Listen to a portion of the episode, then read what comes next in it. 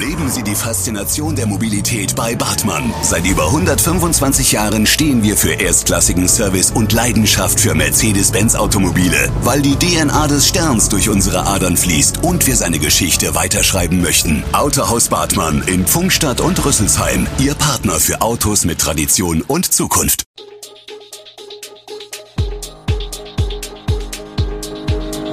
Gude, unser morgendliches News Update.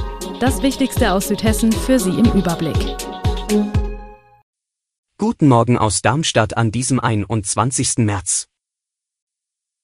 Suche nach dem Heldbockkäfer, Notquartier für 500 Flüchtlinge in Südhessen und die Corona-Inzidenz steigt wieder an. Das und mehr gibt es heute für Sie im Podcast. In Darmstadt geht die Suche nach dem Heldbock, einem großen Käfer, im Westwald weiter. Dort scheint das eigentlich als vom Aussterben bedrohte Tier häufiger zu nisten, als bislang angenommen. Bremst das den ICE-Bypass aus? Dieser Bereich ist von strategisch entscheidender Bedeutung.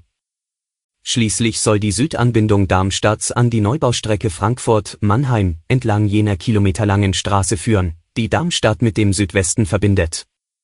Was sich naturschutzrechtlich daraus ableiten lässt, müssen erst Prüfungen zeigen, die Bahn weiß bereits von dem Heldbock und anderen seiner Käferkollegen.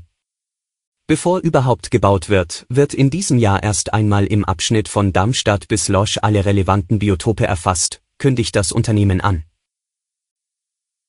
Die Lampertheimer Bauern rechnen mit höheren Preisen in diesem Jahr. Eigentlich ist das Frühjahrswetter bisher ideal für den Gemüseanbau.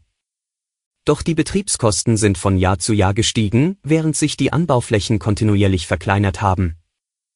In Anbetracht der Pandemie und der politischen Lage werden die Landwirte in diesem Frühjahr zusätzlich mit unvorhersehbaren, gravierenden Begleiterscheinungen konfrontiert. Wir sind zuversichtlich, in diesem Jahr bereits Ende März mit der Spargelernte starten zu können, lautet die vorsichtige Prognose von Michael Schmidt vom gleichnamigen Gemüsebaubetrieb. Wir hoffen im Moment allerdings, dass auch unsere eingeplanten Saisonkräfte wie schon in den vergangenen Jahren verfügbar sind. Schmidt erwartet Auswirkungen auf die Entwicklung des Spargelpreises. Wir müssen ferner davon ausgehen, dass sich auch die deutlich gestiegenen Energiekosten nachhaltig in der Preiskalkulation niederschlagen werden, sagt der Landwirt. Im Landkreis Darmstadt-Dieburg wird es nun doch keinen durchgehenden Halbstundentakt der Regionalbahn 75 zwischen Darmstadt und Aschaffenburg geben.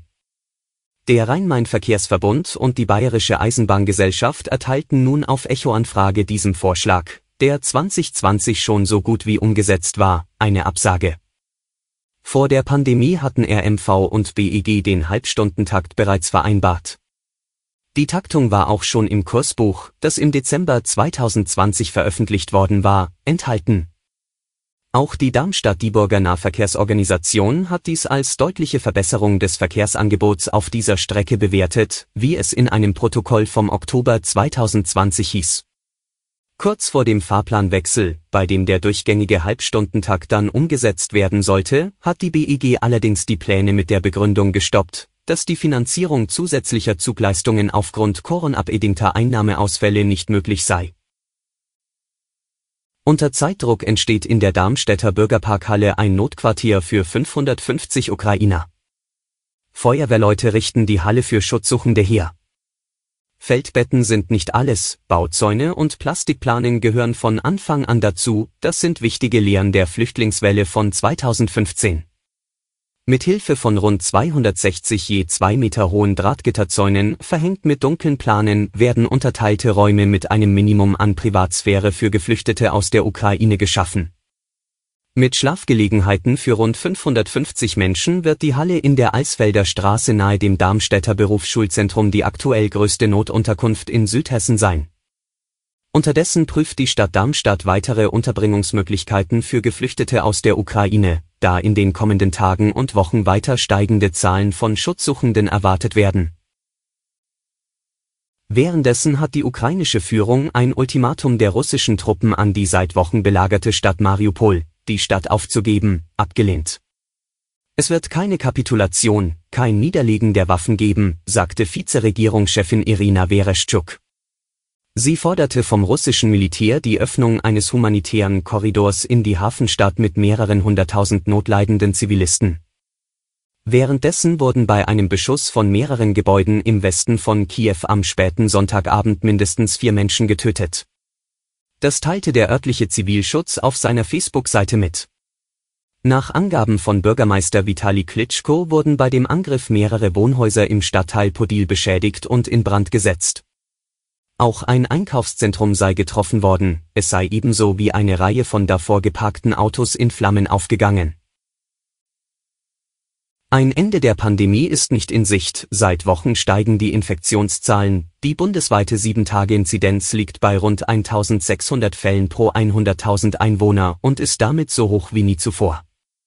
Unter dem Einfluss des Omikron-Subtyps BA2 infizieren sich derzeit so viele Menschen wie noch nie mit dem Coronavirus. Die Variante dürfte inzwischen dominant sein, denn bereits in der ersten Märzwoche ist der Anteil an allen Infektionen auf 62 Prozent gestiegen, so das Robert Koch Institut. Bundesgesundheitsminister Karl Lauterbach, SPD, hat mit Blick auf den Wegfall von Corona-Beschränkungen in Deutschland vor Sorglosigkeit gewarnt. Die Lage sei objektiv viel schlechter als die Stimmung, sagte er. Auch könne man nicht zufrieden sein mit einer Situation, wo 200 bis 250 Menschen jeden Tag sterben. Auch das RKI schätzt die Gefährdung durch Covid-19 für die Gesundheit der Bevölkerung in Deutschland nach wie vor als sehr hoch ein.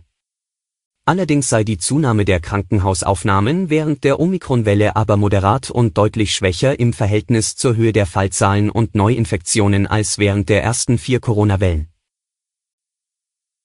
Alle Infos zu diesen Themen und noch viel mehr finden Sie stets aktuell auf echo-online.de.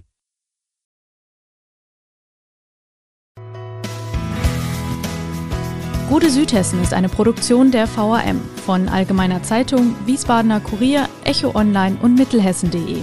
Redaktion und Produktion die NewsmanagerInnen der VAM. Ihr erreicht uns per Mail an audio.vam.de.